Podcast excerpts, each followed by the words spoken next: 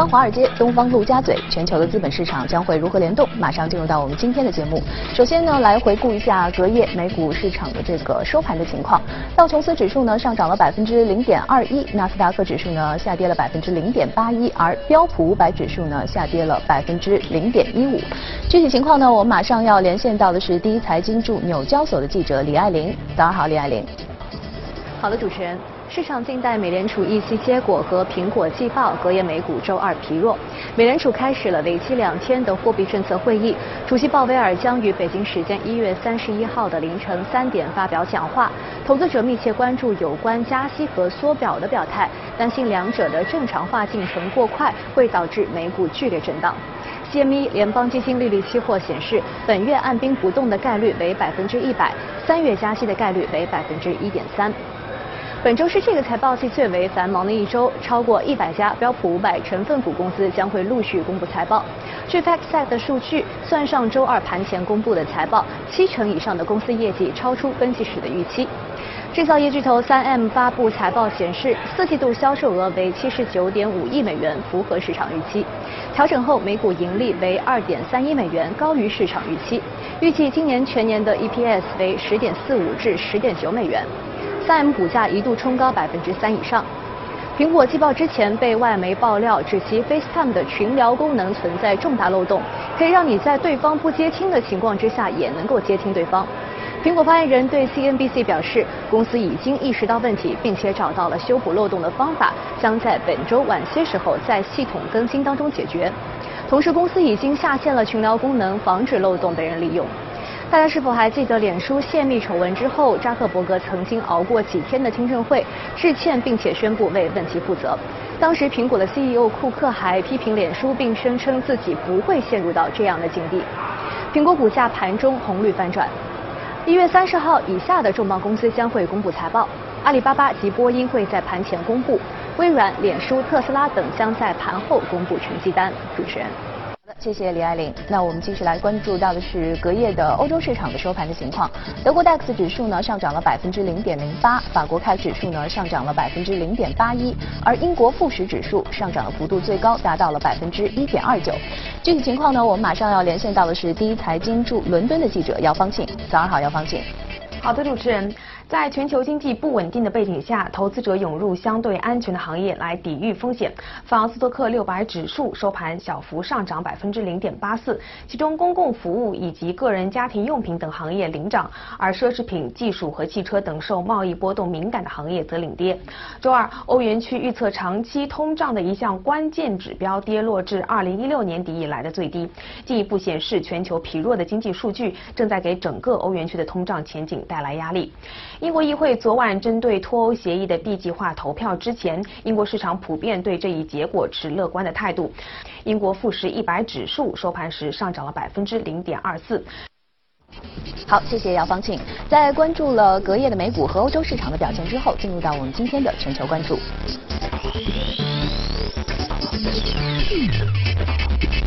今天来到我们节目当中的呢是简佳，早上好，简佳。嗯，呃，我相信这个市场现在可能最最关注的就是呃美联储正在进行的这个货币政策会议哈。对。呃，那其实今天早上新闻我们也看到了，这个大家的想法不一样，有些呢官员呢认为说是应该降息，那之前呢也是有这样的一种声音说，美联储是不是可能会要提前呃结束这个缩表的进程？那么你认为这个美联储接下来它这样的一个态度会是怎样的呢？对，确实。啊，因为我们在其实，在今年第一次节目当中啊，我们当时就提示投资者要关注一点，就是因为大家可能更多的会去关注整个美联储的一个加息的一个动作啊，或者说降息，但是大大家可能忽略了美联储另外一个非常重要的一个货币紧缩的政策，也就是说缩减资产负债表。啊，因为这个其实啊，我们说从一一七年的十月份开始啊进行第一次缩表，那么到二零一八年的十月份开始，其实目前美联储每个月要缩减差不多五百。百亿美元的这样的一个资产负债啊，嗯，那么如果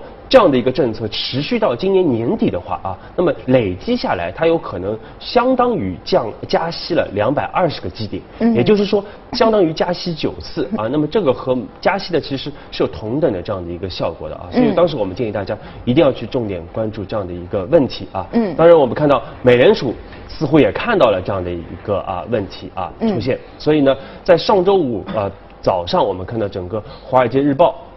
有一个报道啊，就是啊。暗示美联储可能啊已经开始有决定，就是要啊讨论这样的一个缩表的这样的一个问题啊。那么似乎他们觉得啊之前可能设定的这个目标啊。呃，这个缩减的这样的一个规模可能更大啊，但是目前不排除会有提前的这个结束整个缩表的一个动作啊。那么这个其实我们说这个信号其实非常强啊，因为我们看到这个其实直接导致了这两天的整个的一个资本市场出现了很大的这样的一个变化啊。包括上周五我们看到这个消息传出之后，道指一度是涨了啊三百个点啊。那么我们看到美元最近是成功的跌破了这个九十六的一个大关啊，就是这个对美元是相对来说不利。的啊，嗯，那么另外美元下跌啊，包括这个提前如果缩表的啊结束的话，那么其实对于我们一直推荐的这个黄金来说啊，相对来说会非常的有利啊。我们看到黄金上周五就涨了超过百分之一啊，那么最近又是啊突破了这个一千三百的关口啊，昨昨天已经到了一千三百一十的这样的一个大关啊。嗯嗯，但我我记得之前呃鲍威尔好像也表过态，嗯，他觉得说这个缩表呢好像不是这个美股，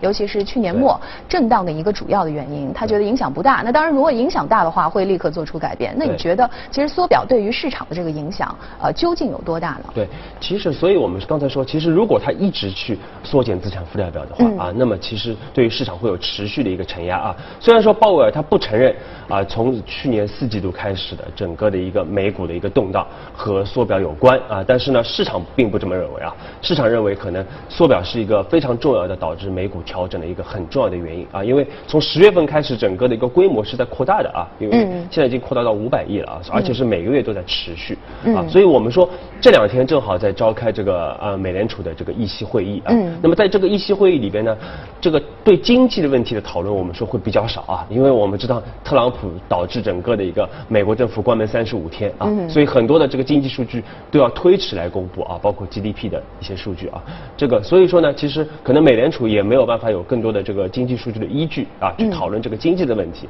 所以他们可能更多的会去讨论这个缩表啊，缩表可能会成为这次会议里边的一个核心的一个议题啊。嗯。而且从刚之前的这个一些很多官员的一个讲话啊，我们已经可以看到，其实大家有可能会开始。真正的讨论这个缩表的这样的一个提前结束的这样的一个动作啊，而且他们有可能会讨论，包括明天早上我们会看到是不是会开始已经暗示或者跟已经开始跟市场来沟通啊，整个提前缩表的这样的一个进程啊，因为这个意义其实非常的大的。嗯，那其实我们看到截止到今天啊，这个一月份的这个呃美国的这个资产负债表来看，它的缩表进程其实是在放缓的。嗯，那是不是也是意味着就是说啊这这次的讨论可能会有一个比较好的一个结果呢，会提前的结束呢？对，其实我们说，因为一月份，因为今天是倒数第二天了啊，明天就最后一天。但是最近我们看到，其实整个从美联储，因为它公布它的整个的一个资产负债的呃表的这样的一个数据啊，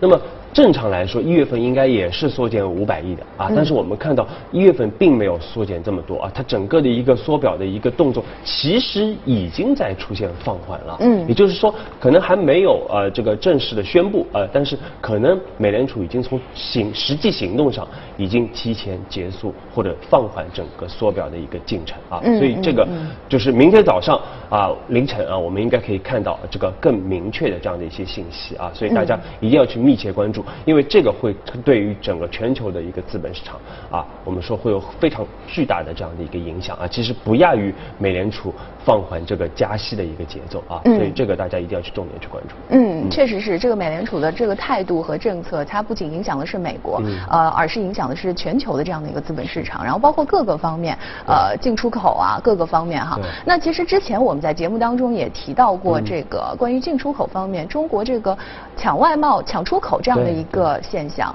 那其实一月中旬呢，也是公布了进出口的数据。呃，我们会发现这个呃出口的数据确实是出现了下滑。嗯，对此您怎么看？对，其实特别是因为我们之前也一直说啊，就是之前因为呃大家这个可能国内的这个贸易商啊，因为担心整个的一个中美贸易的这样的一个摩擦的问题，所以有一个抢出口的这样的一个动作啊。嗯。那么确实我们看到从十二月份的这样的一个中国的一个进出口数据来看啊，那么出口是下滑了百分之四点四，进口下滑了百分之七点六。嗯。啊，其实它都不是一个基数的原因啊。那么更多的我们说这是一个，因为从季节性的规律来看，它的这个环比的一个下滑是明显要强于以往的啊，嗯，所以我们说，而再加加上我们看到，其实从啊包括韩国的一些出口啊，包括美国那边的一些库存数据来看，依然还是维持在一个高位的，嗯，所以更多的我们说还是因为之前可能啊抢出口啊透支了。现在的整个的一个需求啊，所以说这个导致整个的一个出口啊有一个明显的这样的一个下滑啊。嗯。那么这个呢，我们说啊，无论是我们特别是像一些机电产品啊，像一些高科技的这样的一些产品啊，包括一些来料加工的一个产品啊，都是出现了一些明显的下滑的啊。所以我们说这个呢，其实大家要去关注，因为这个如果啊后面没有达成协议的话，虽然说我们说这个一月一号啊，并没有加对于这个两千亿。美元的这样的一个商商品继续加征关税啊，但是呢，也就是有九十天的这样的一个宽限期啊，嗯，所以不排除后面还有一些不确定性啊。那么在整个一季度，我们认为整个中国的一个啊进出口相对来说可能还是压力还是比较大的啊。嗯嗯。当然，我们看到昨天啊，我们的副总理刘鹤也是率团也是到了美国啊，要进行新一轮的这样的一个中美贸易的这样的一个谈判啊。嗯。那么其实全球。啊，除了我们刚才说的这个缩表以外，其实全球市场啊也会非常去关注这样的这样的一个谈判的一个进程啊，因为这个对于全球的一个贸易、全球的经济啊，包括未来的整个的一个政策的一个走向来说，都是有至关重要的这样的一个作用。嗯嗯，好，我们来进入今天的美股放大镜。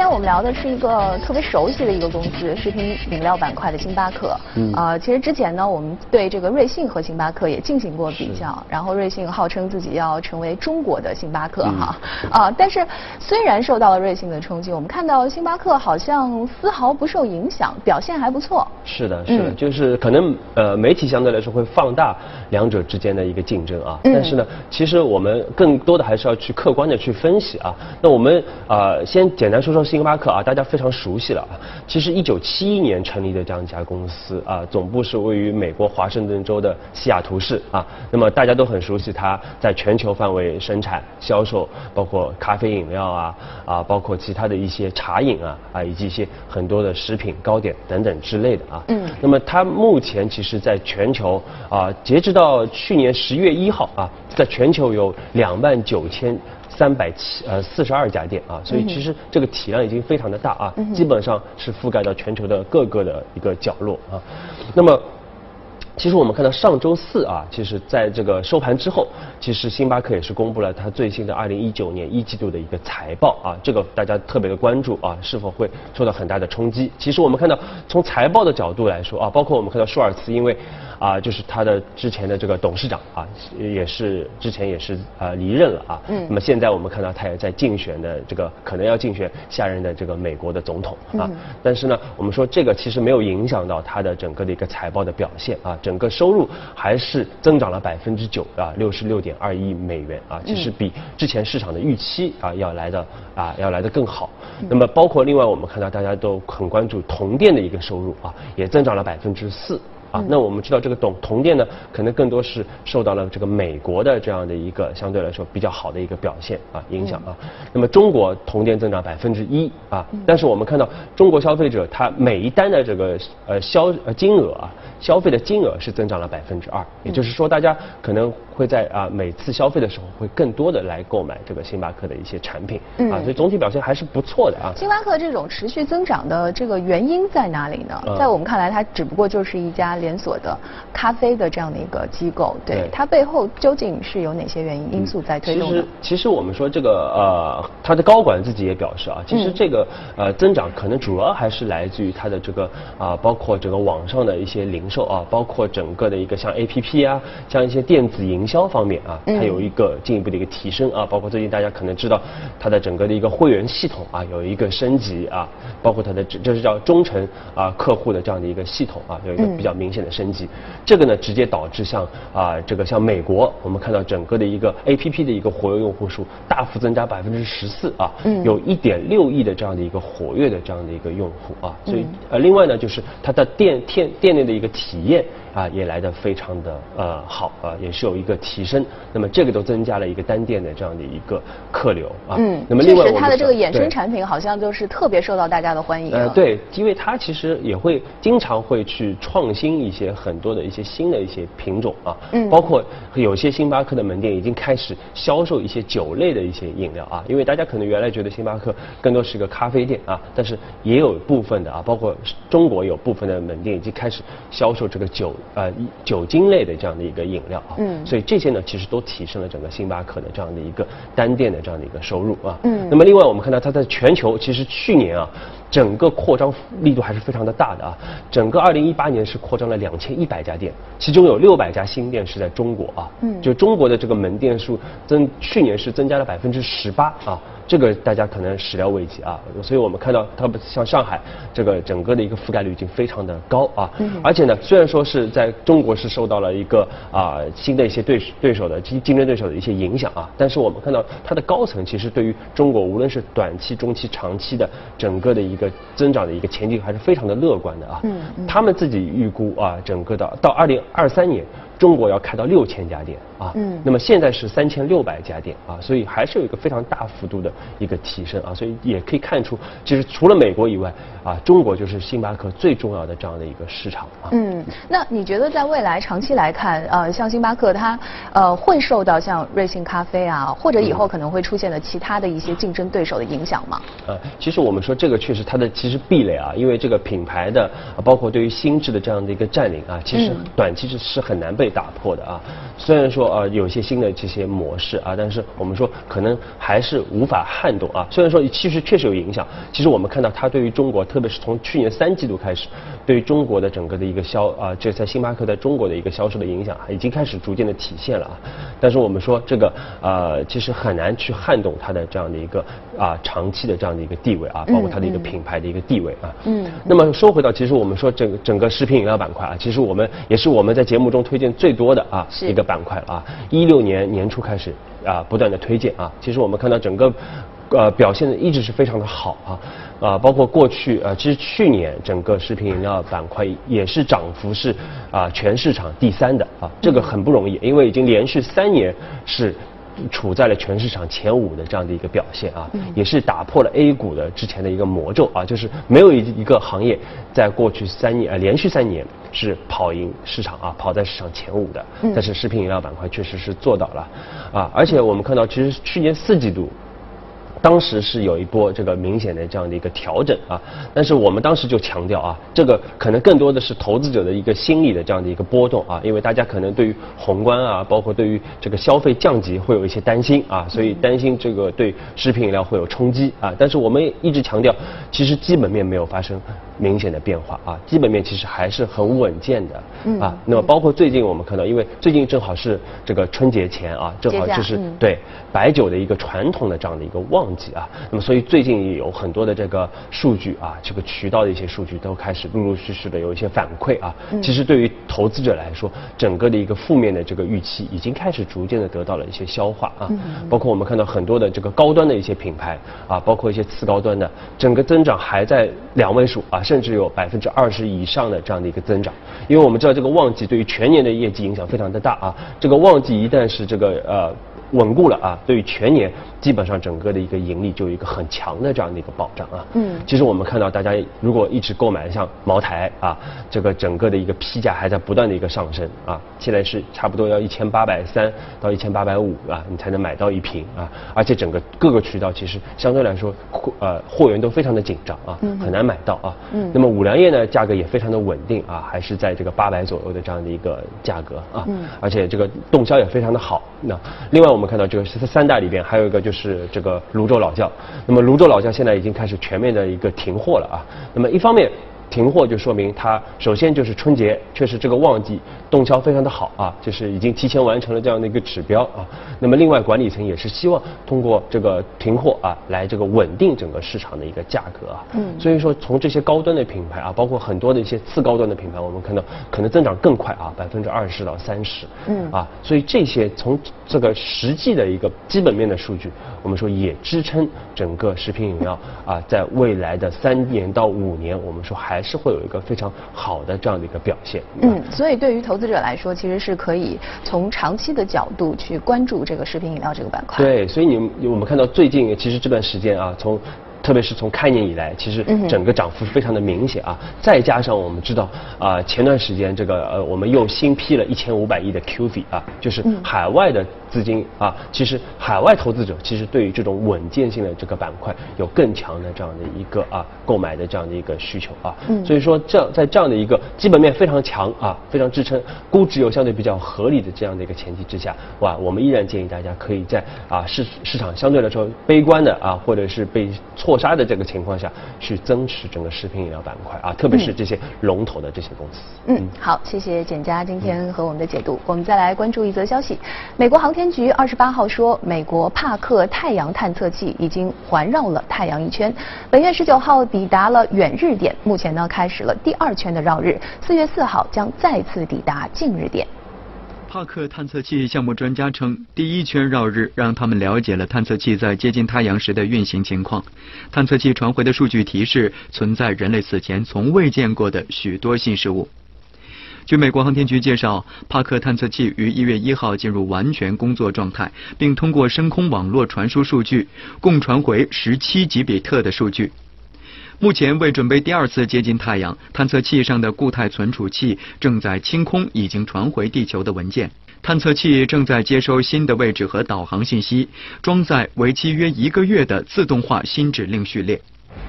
烘焙甜点呢，都需要用到黄油、鸡蛋、牛奶等含有动物成分的原料。但是日前在法国里昂举行的2019年世界甜点大赛上，规定参赛团队不能使用任何的动物成分的原料，只能够制作素食甜点。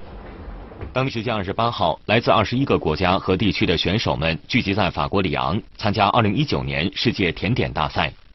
按照大赛要求，选手们要在十个小时内完成一份以巧克力和蜂蜜为主要原料的甜品，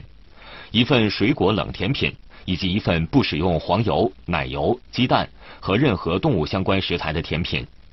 此外，还要雕刻三座巧克力、糖和冰激凌的甜点雕塑，完成整个一套甜品台的制作。一般来说，制作甜点少不了动物成分的原料。这次比赛要求制作素食甜点。可真是考验了各个参赛队伍的创意。